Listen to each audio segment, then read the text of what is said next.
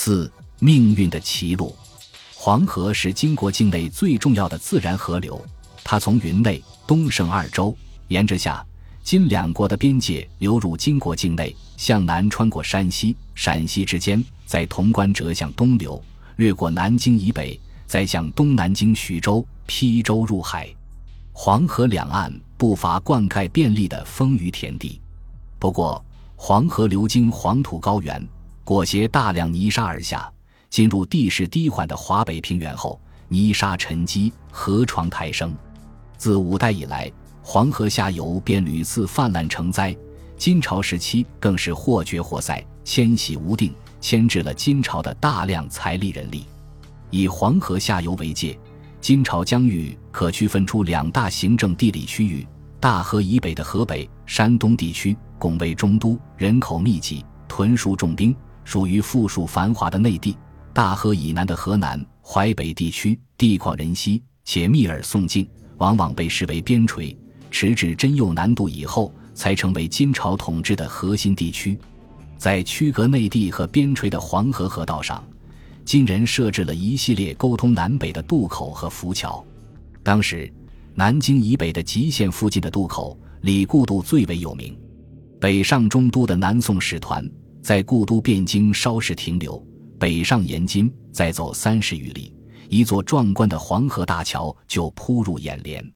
这座名为天汉桥或顺天桥的巨型浮桥，由近百艘大船连锁而成，每艘船用十具石锚固定。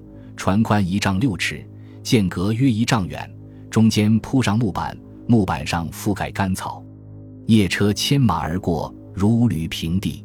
浮桥中间每六艘船就设有一座巡逻岗亭，南北两端是两艘巨舰，金碧辉煌，让宋人啧啧称羡。南宋使节每次渡河北上，照例要在桥上祭祀黄河，将祭文沉入水中。渡过黄河。就到了极限，往北可至张德、大明等地，因此李固渡近旁人烟浮凑，商旅往来，车轮马蹄之声昼夜不绝。入夜之后，风田浪静，守卫黄河浮桥的哨兵提铃巡夜，用悠长的中原唱腔报时，可算黄河边一道独特的景致。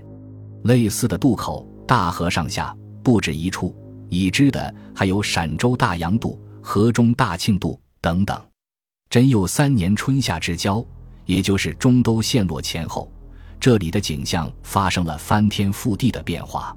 浮桥巨舰的北端，黑压压阻塞了无数的车马和人流，巡河官吏和税吏的怒斥声，男男女女凄厉的哭喊和低声的哀求，夹杂着小儿的啼哭，一下子将往日祥和的风光化为人间炼狱。黄河。如今成了横亘在交战区和大后方之间的封锁线，并非人人都能平安顺利通过这道关卡。金宣宗的小朝廷逃入南京后，便发布了和禁，内容只有两条：第一条，由于河北被兵，寻道风起，为防备敌人奸细和不法之徒，凡自北来而无公平者，勿听渡；第二条，河南进入军管状态。为防止军需物资外流，沿河西进勿湖北渡。本来朝廷南渡，中都沦陷，大河之北民食稼穑，官无俸给，上下不安，皆欲逃窜。河北地区前一年饱受铁骑蹂躏，人丁锐减，耕种失时，又得不到外来接济，饿殍遍野。在朝野一片声讨之下，金宣宗只得暂缓执行第二条禁令。允许商人自愿贩粮入北，但是，一旦粮食过黄河时，要扣掉十分之八，充当军储。侯志等人指出，商人重利，政府加收如此重税，虽有祭物之名，而实无所渡之物，其余不渡何意？劝宣宗不要强分南北，见死不救。朝廷这才极不情愿地取消禁令。何进显示。南京政府并不在乎河北百姓的死活，在战争中失去家园的人民纷纷扶老携幼南下求生，守备河桥的官吏趁机大肆敲诈勒索，要求民财，使听民渡河，难民致或饿死自溺。在黄河渡口前焦急等候的有曾经的富足之家，如今不惜倾家荡产，换来一张穿过浮桥的通行证。但是，无数孑然一身的难民只能跪在冷漠的官吏和手足面前苦苦哀求，得知无望之后大哭而去。还有不少人选择留下来再碰碰运气，或者他们已经无路可退。各处渡口附近的难民营里拥挤不堪，缺衣少食，极易肆虐，死十七八。金史还记载，有十一个河北人为了躲避游骑追杀，不得已跳入黄河，历经千生万死，游到南边，被巡逻兵丁抓到以后，司法官吏还要判他们死刑。有人劝说金宣宗禁止私渡，为防备奸伪，不为惩罚只求保命的平民。如果他们不死于敌而死于法，往后人人都只有降敌这一条路了。在黄河渡口外守候的，除了形形色色的平民百姓，还有鲜衣怒马的官员。不过，他们的脸上流露出两种截然不同的表情：一种人神清气爽，喜形于色，自顾自喝开哨卡，南去不顾，仿佛刚从监狱脱身的苦刑犯；另一种人愁眉苦脸，唉声叹气。这是从南边来，被朝廷选中了，要去河北做官。金宣宗既然做出以河为界的姿态，河北各州县的官吏也坐不住了，纷纷以病假事假为由临阵脱逃。河南的官员和候补官员队伍中，也迅速流传开一种说法：历任河北者以为不幸，谁都不愿意碰上这种倒霉差事。无奈之下，贞佑三年三月，金宣宗下诏。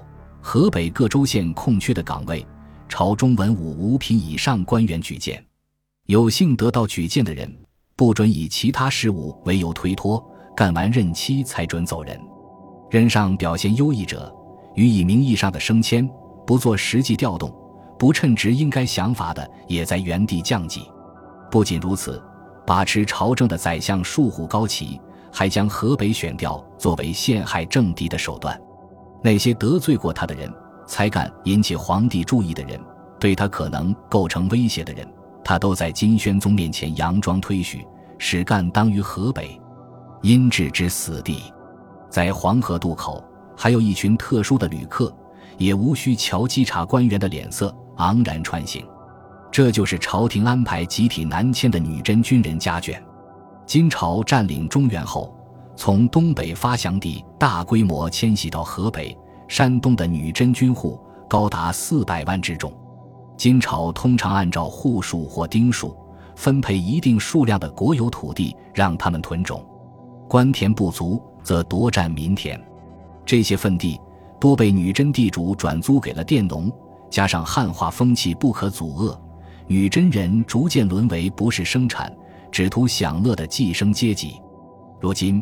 金朝失去对河北、山东的控制，那些失去土地的汉人对女真人恨入骨髓，疯狂报复，必杀之而后已，甚至还要发掘坟墓，荡起骸骨。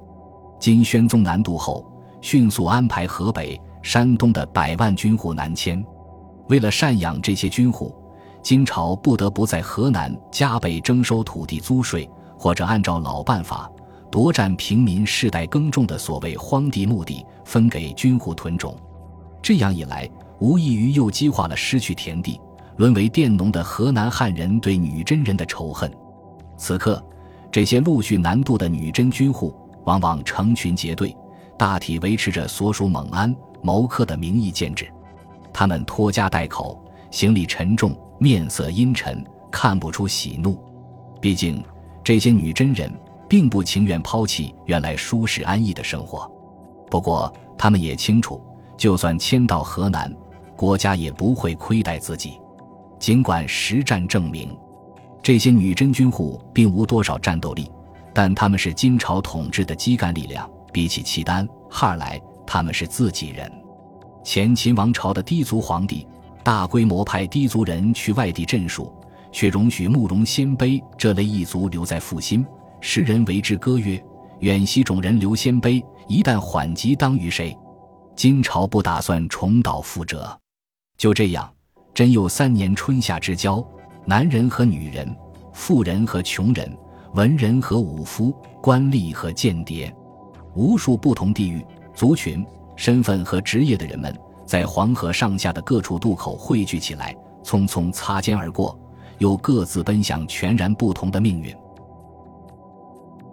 本集播放完毕，感谢您的收听，喜欢请订阅加关注，主页有更多精彩内容。